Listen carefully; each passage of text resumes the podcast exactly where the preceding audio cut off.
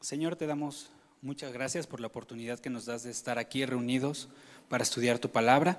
Te pedimos que nos ayudes a estar atentos a lo que tú quieras hablarnos el día de hoy, que abras nuestros ojos, nuestros oídos, Señor, eh, y que nos ayudes a poner por obra lo que tú nos pidas, Señor. Te lo pedimos todo esto en el nombre de Jesús. Amén.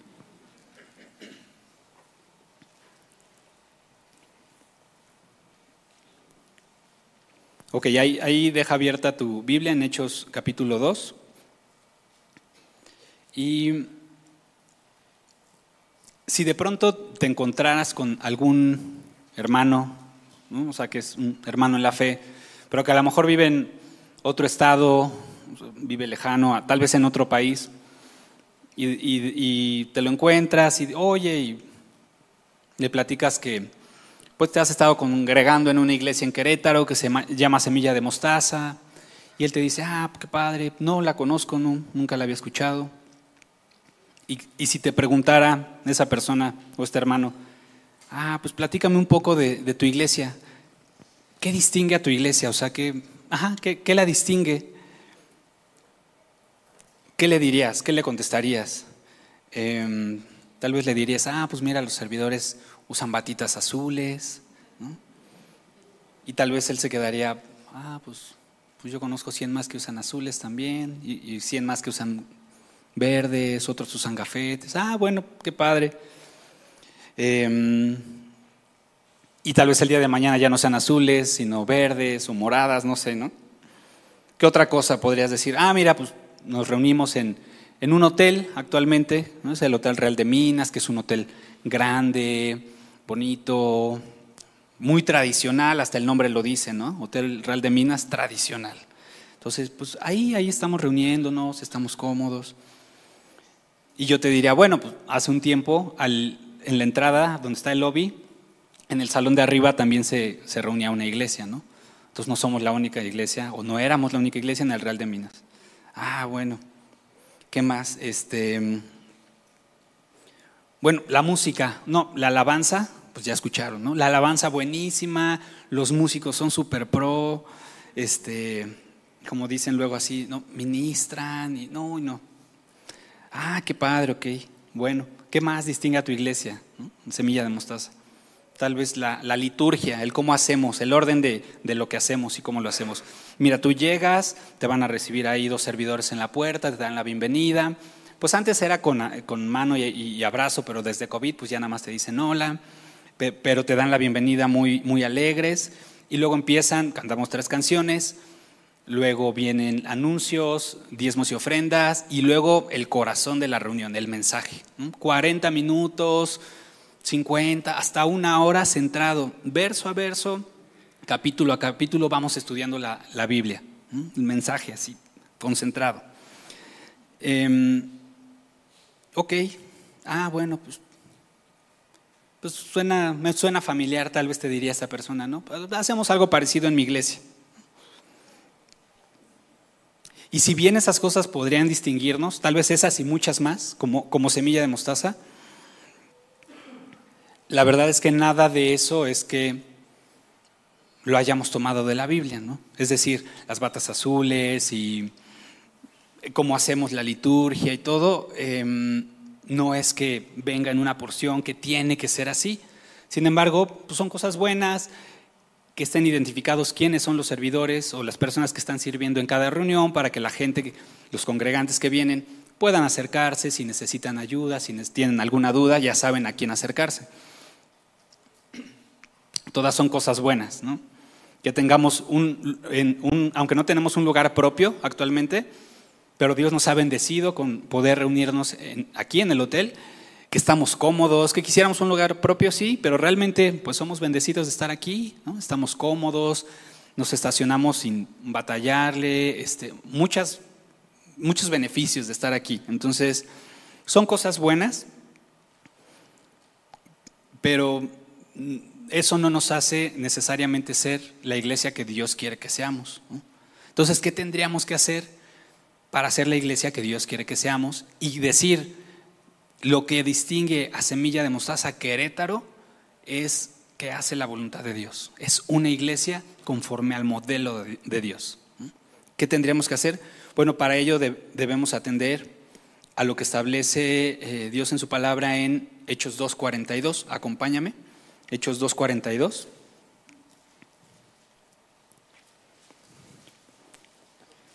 Dice, y perseveraban en la doctrina de los apóstoles, en la comunión unos con otros, en el partimiento del pan y en las oraciones. Son estos cuatro puntos. Y antes de que vayamos como tocando cada uno de, ellos, me gustaría que revisemos el texto, ¿no? este, el capítulo 2, leímos ahorita el, el verso 42, pero atrás hay 41 versículos más que no los vamos a leer todos ni los vamos a estudiar como tal pero sí los vamos a pasar por algunos de ellos para entender un poco el contexto. Lo que quiero que veamos es cómo llegaron ahí, porque estamos, esta parte, lo que dice Hechos 2.42, es la iglesia primitiva perseverando en estas cuatro cosas.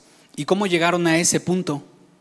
Entonces me gustaría que lo veamos y entendiendo que aunque no es una fórmula, no es como, ah, mira, ellos hicieron A, B y C, y entonces, iglesia, vamos a hacer A, B y C, para que automáticamente nos dé lo mismo. No es una fórmula, pero sí nos va a dar una guía de por dónde pasaron, por dónde pasó la iglesia primitiva, que pudieron llegar al verso 42 y entonces decir, perseveraban en la doctrina de los apóstoles, la comunión unos con otros, el partimiento del pan y las oraciones.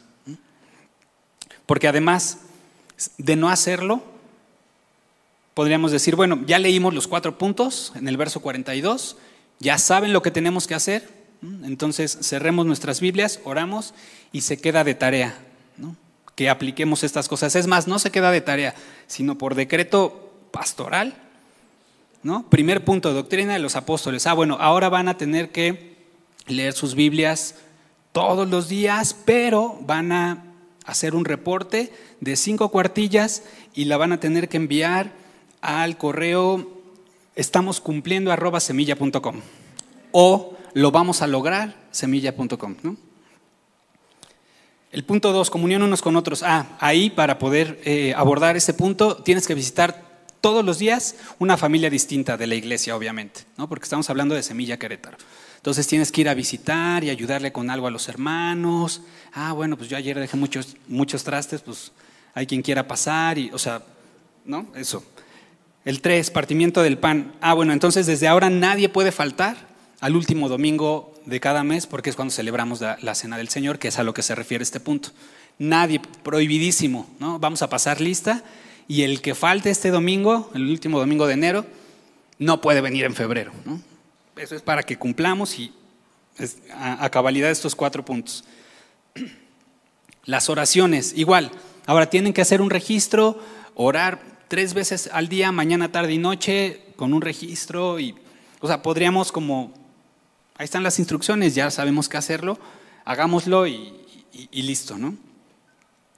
Pero vamos a ver qué estaba viviendo la iglesia primitiva o, qué sucedía en ese momento para llegar a eso. Entonces, acompáñame, Hechos capítulo 2, verso 1, vamos a leer del 1 al 4, dice, cuando llegó el día de Pentecostés, Estaban todos unánimes juntos, y de repente vino del cielo un estruendo como de un viento recio que soplaba, el cual llenó toda la casa donde estaban sentados, y se les aparecieron lenguas repartidas como de fuego, asentándose sobre cada uno de ellos. Y fueron todos llenos del Espíritu Santo y comenzaron a hablar en otras lenguas, según el Espíritu le daba que hablase. Ok, para empezar, me llama la atención que dice, estaban unánimes juntos. Ahorita todos aquí estamos juntos, ¿no? estamos reunidos. Pero dice también estaban unánimes, que también lo podemos traducir como una misma mente o estaban en un mismo sentir. Y dices, bueno, pues es que si estoy viniendo a la iglesia, pues seguramente, junto con todos mis hermanos, pues yo creo que todos estamos en el mismo sentir. Venimos a adorar a Dios, a buscarlo, a escuchar su palabra, a buscar dirección.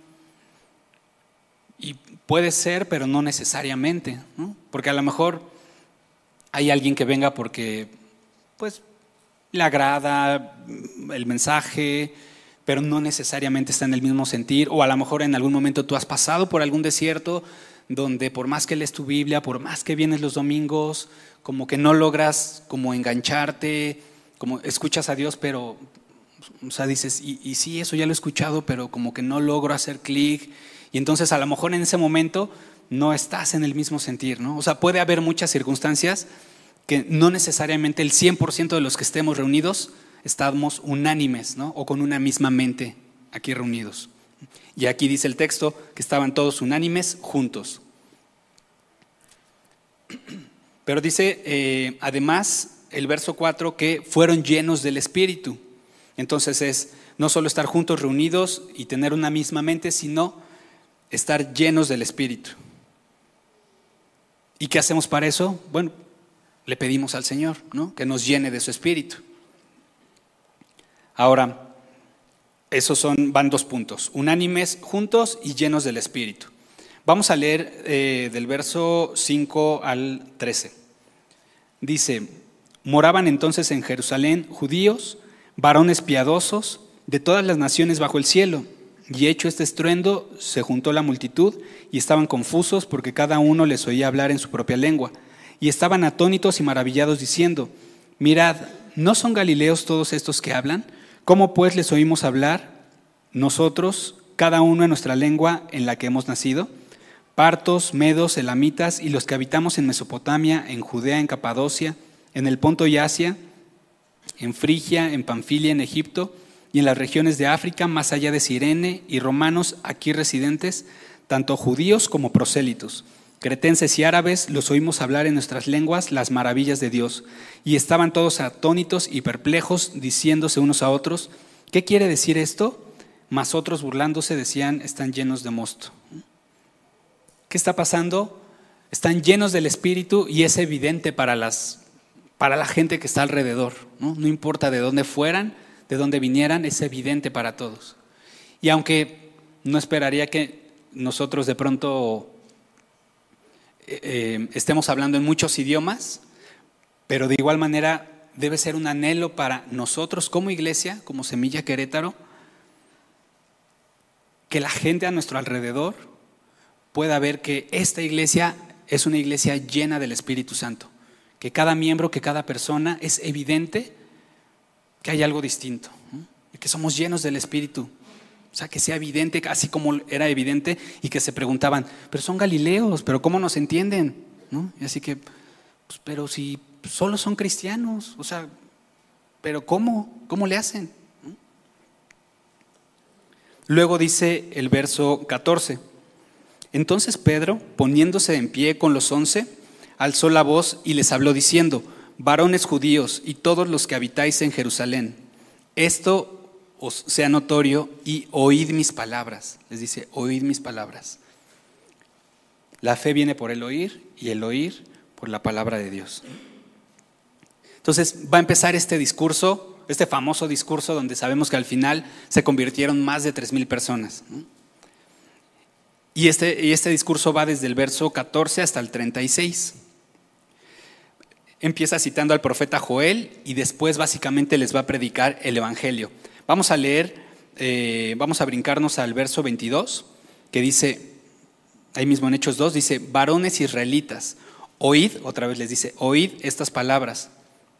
Jesús Nazareno, varón aprobado por Dios entre vosotros con las maravillas, prodigios y señales que Dios hizo entre vosotros por medio de él como vosotros mismos sabéis, a este, entregado por él determinado consejo y anticipado conocimiento de Dios, prendisteis y matasteis por manos de inicuos, crucificándole, al cual Dios levantó, sueltos los dolores de la muerte, por cuanto era imposible que fuese retenido por ella.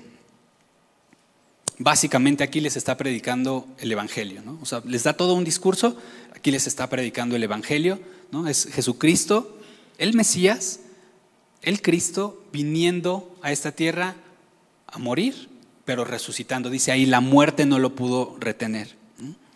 Y por si había alguna duda de algunos que lo escuchaban de, de qué está hablando y demás, dice en el verso 36, sepa pues ciertísimamente toda la casa de Israel que a este Jesús a quien vosotros crucificasteis, Dios le ha hecho Señor y Cristo. No hay duda, ¿no? El Evangelio está, está hablando, Jesús era el Mesías, el Cristo. Y cinco versos después, es decir, en el 41, es cuando dice, y entonces se convirtieron más de tres mil personas, eso en el 41, para finalmente llegar al 42 a decir, y perseveraban en la doctrina de los apóstoles, en la comunión unos con otros, en el partimiento del pan y en las oraciones. Entonces, de lo que acabamos de leer, necesitamos tener presentes estas tres cosas. Uno, estar unánimes juntos. Necesitamos estar no solo juntos, ya estamos reunidos, eh, unánimes. Y creo que en la primera reunión no lo dije, pero pues es venir.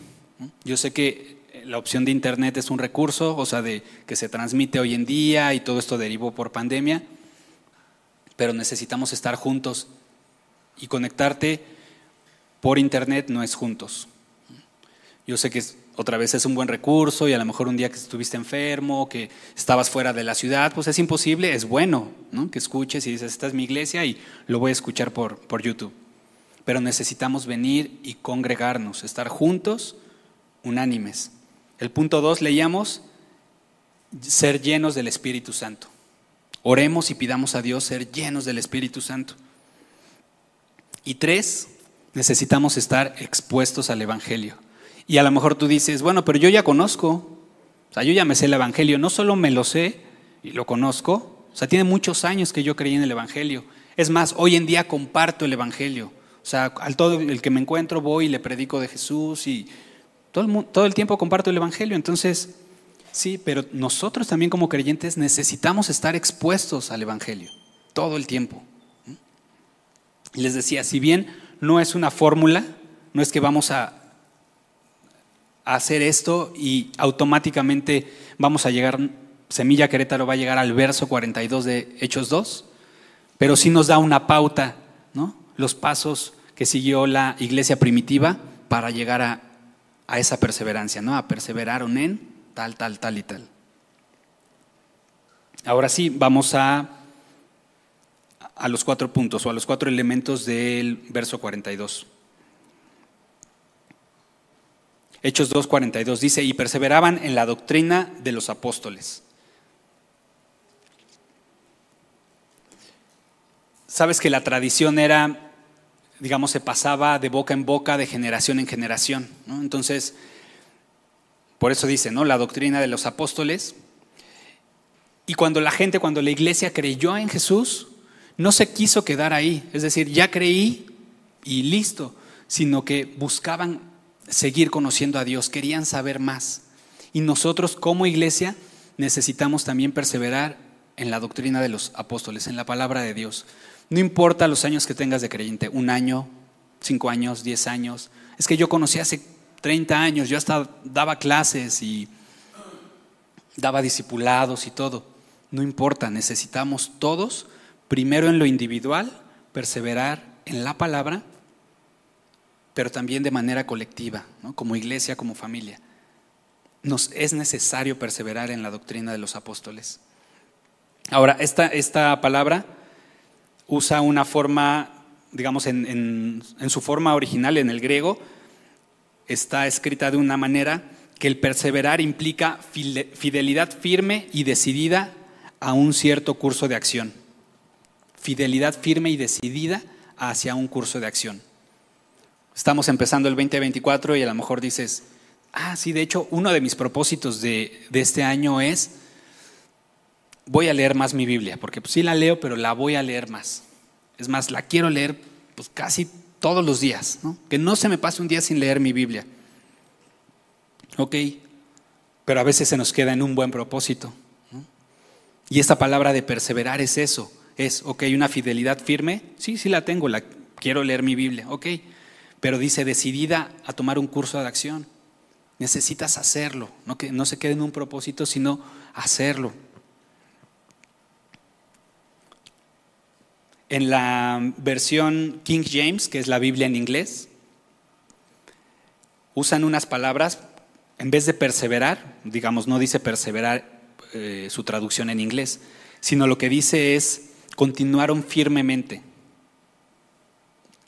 Entonces nosotros necesitamos continuar, porque un día empezaste a leer tu Biblia A lo mejor alguien te regaló una Biblia, la comenzaste a leer, después creíste en Jesús, o a lo mejor creíste primero porque te invitaron a un concierto evangelístico, ahí le entregaste tu vida y después empezaste a leer tu Biblia. Como haya sido, un día empezaste a leer tu Biblia, pero ¿qué tenemos que hacer? Continuar firmemente leyendo nuestra Biblia. Continuar firmemente en la palabra de Dios. Dice Josué 1.8, nunca se apartará de tu boca este libro de la ley, sino que de día y de noche meditarás en él, para que guardes y hagas todo lo que en él está escrito, porque em, entonces harás prosperar tu camino y todo te saldrá bien. Y los que tomaron navegantes ya lo están recitando en la mente, ¿no? Pues ya se lo saben. Y me encantan los absolutos en la Biblia. Dice nunca. Se pueden apartar muchas cosas de tu boca. Es más, a lo mejor se tendrían que apartar muchas cosas de nuestra boca, ¿no?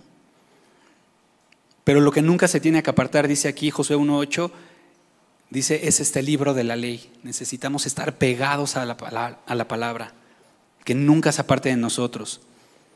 Y dice, todo el tiempo, día y de noche, y siempre es o de día o de noche. Entonces, todo el tiempo con la palabra, todo el tiempo. ¿Y para qué? Porque no nada más es llenarnos de información. Porque para eso pues podríamos leer cualquier otro libro. Yo me sé casi toda la Biblia te podría recitar, ¿no? A lo mejor dice alguien. Pero aquí dice, para que guardes, sí, para que la guardes, pero para que hagas conforme a todo lo que en él está, eh, está escrito. Necesitamos comprometernos con la palabra de Dios. Dice un pastor que una Biblia que se está desmoronando generalmente pertenece a una Biblia que no a una persona que no lo está. Una Biblia que se está desmoronando generalmente pertenece a una persona que no lo está. Que ve su Biblia y pues ya está toda dada al catre, pero es porque pues, la usa, la lee. Ya las hojitas rayadas, ya se traspasó el plumón, el color, ya se rompieron algunas hojas, ¿no? porque ha librado mil batallas, pero es eso, es una Biblia que está siendo usada. Comprometámonos como iglesia con la palabra de Dios.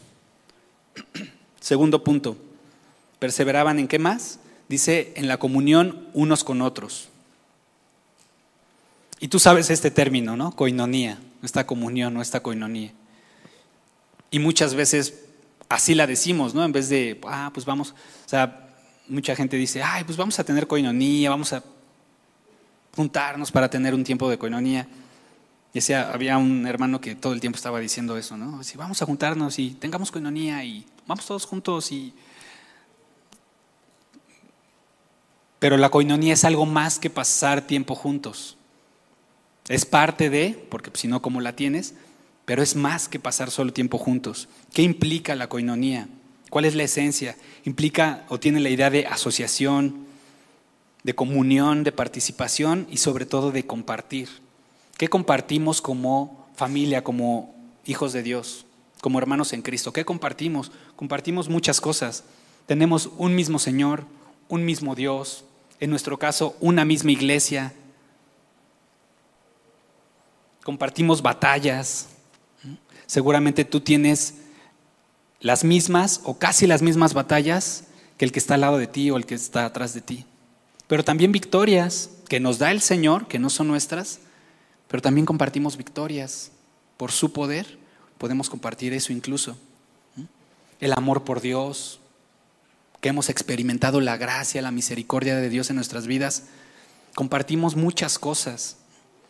Porque este em, compartir no es como de, ah, pues con mi vecino comparto la misma pared. No, es compartir cosas del reino de Dios. Cosas del reino de Dios. Entonces, en un extremo puede estar alguien que diga, oh, pasemos mucho tiempo juntos y ya tuvimos coinonía, ¿no? Pero pues, si yo me junto con un hermano y, oye, vamos a ver el partido de americano. Ah, ok. Y ya voy el domingo en la tarde, después de la iglesia, nos quedamos cuatro horas viendo la tele así. De repente le digo, uy, qué buen pase, ¿verdad? Sí. Ah. Uy, ay, casi anota. Uy, estuvo rica la comida. Bueno, ¿no? Bye. Qué buena coinonía tuvimos, ¿no? Es más que pasar tiempo juntos. Pero en el otro extremo podría estar alguien que diga, mm, pues, o sea, yo no necesito coinonía, ¿no? Yo soy alguien maduro que conocí hace 15, 20, 30 años de, de Cristo. Yo no, yo vengo, sí vengo porque estamos obligados, no dejen de congregarse, dice Hebreos. Entonces yo si vengo a las 10 en punto o a veces a las 12, depende del servicio que venga, llego puntual, de hecho me quedo acá afuera. En cuanto dan las 12, me meto, me siento, alabo, escucho el mensaje y en cuanto suena la última canción, es más, apenas termina la última canción, todavía ni prenden las luces y ya me voy. Porque eso de estarte involucrando con los hermanos, no, ya, ya pasé por ahí, no, no necesito de eso. ¿no? Y sabes qué? Que no estamos, Dios no nos ha llamado a ser llaneros solitarios cristianos. Es necesario que tengamos coinonía. Es parte de ser la iglesia que Dios quiere que seamos. El pastor, el, pastor John Corson, que es un pastor de Estados Unidos, hace una analogía de esta, de esta, de este, de esta parte y pone un ejemplo de unos árboles que se llaman, si tú conoces de árboles, a lo mejor lo ubicas, yo no conozco nada, pero cuando leí el, ejemplo se me hizo muy, es muy gráfico, ¿no? Unos árboles que se llaman secuoyas rojas eh, o secuoya de California. A lo mejor los has visto, bueno, pienso que son esos, los has visto tal vez en películas, son árboles altísimos, llegan a medir hasta 115 metros, llegan a vivir cientos de años, y para que te des una idea, el diámetro de su tronco mide hasta 8 metros. Entonces son árboles pues, gigantes. Pero esos árboles tienden a crecer en arboledas, es decir, en conjunto. ¿Por qué? Porque si de pronto uno de esos árboles creciera por algún caso excepcional, se diera solo, o sea, no, no en conjunto con otros árboles de su misma especie, sino creciera ahí aislado, aún con su magnificencia del árbol, lo grande, lo ancho de su tronco, lo fuerte que parece, que tú digas, uy, no, esto ni con una sierra lo tiro. Si está solito, dicen los que saben que un viento, incluso no tan fuerte, podría tirarlo. ¿Por qué? Porque sus raíces no son tan profundas. Entonces, digamos que incluso ese peso, esa altura, le juega en su contra si está solo. En cambio, cuando crecen en arboleda, en conjunto con otros de su misma especie, lo que sucede es que aunque sus raíces son pequeñas, se van como entretejiendo las unas con las otras y hacen una red fuerte y entonces, pues ahora sí nada los tira. Y entonces así somos nosotros, o deberíamos anhelar eso como iglesia esta parte de la coinonía. Dice primera de Juan 1.7, pero si andamos en luz como Él está en luz, tenemos comunión unos con otros y la sangre de Jesucristo, su Hijo, nos limpia de todo pecado. Tenemos comunión unos con otros. Busquemos la comunión en este entendido, bajo este concepto, ¿no? que es más allá de pasar tiempo juntos. Tercer punto, dice que también perseveraban en el partimiento del pan. Y el Señor Jesús, cuando celebró la, cena, dijo que hiciéramos o celebráramos la cena en memoria de Él hasta que Él regresara. Pero la iglesia primitiva, digamos que tenía poco tiempo que el Señor eh, Jesús había ascendido.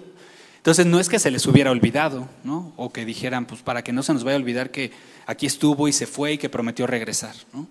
Sino más bien es una instrucción que nos dejó el Señor Jesús y que si bien también lo puedes hacer solo en tu casa, ¿no? Con tu familia, con tu esposa, con tus hijos o tú solo, que puedas celebrar la cena del Señor y muchas familias lo hacen.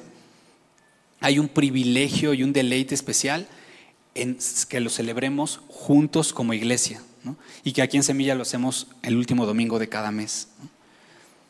Y es tan importante que Pablo en, en Primera de Corintios 11, que es el texto que normalmente leemos cuando celebramos la cena. Eh, ahí cuando le escribe a los corintios dice que debido a que muchos tomaban esto a la ligera, o sea, la, la celebración de la cena o este recordatorio, dice que muchos de ellos estaban débiles o enfermos o incluso morían innecesariamente. Simplemente es hacerlo eso, como iglesia en conjunto, recordar la importancia de esto y que siempre cuando se hace la invitación de, oye, dice ahí el texto que quien haga indignamente eso será condenado del cuerpo y de la sangre de Cristo. Y siempre nos, nos dice el pastor, no es para quien sea digno, porque en ese caso, pues nadie tomaría la cena, ¿no? Y todos nos saldríamos. O sería tan absurdo como decir, oh, estoy enfermo, voy a ir al doctor, y llegas con el doctor y le dices, doctor, estoy enfermo. ¿Qué tienes? No, pues me duele la garganta, este, me duele la cabeza, y le das todos tus síntomas y te dice, ah, ok. Bueno, pues eh, vete, recupérate y cuando ya estés sano, regresas y ya te atiendo. No espérese, pues vine para, porque estoy malo, usted es el doctor, atiéndame, yo estoy enfermo.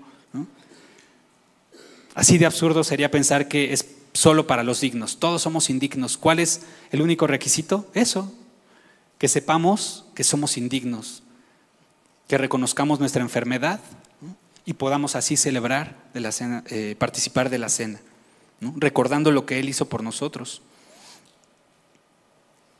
Y punto cuatro dice, perseveraban en qué más? En las oraciones.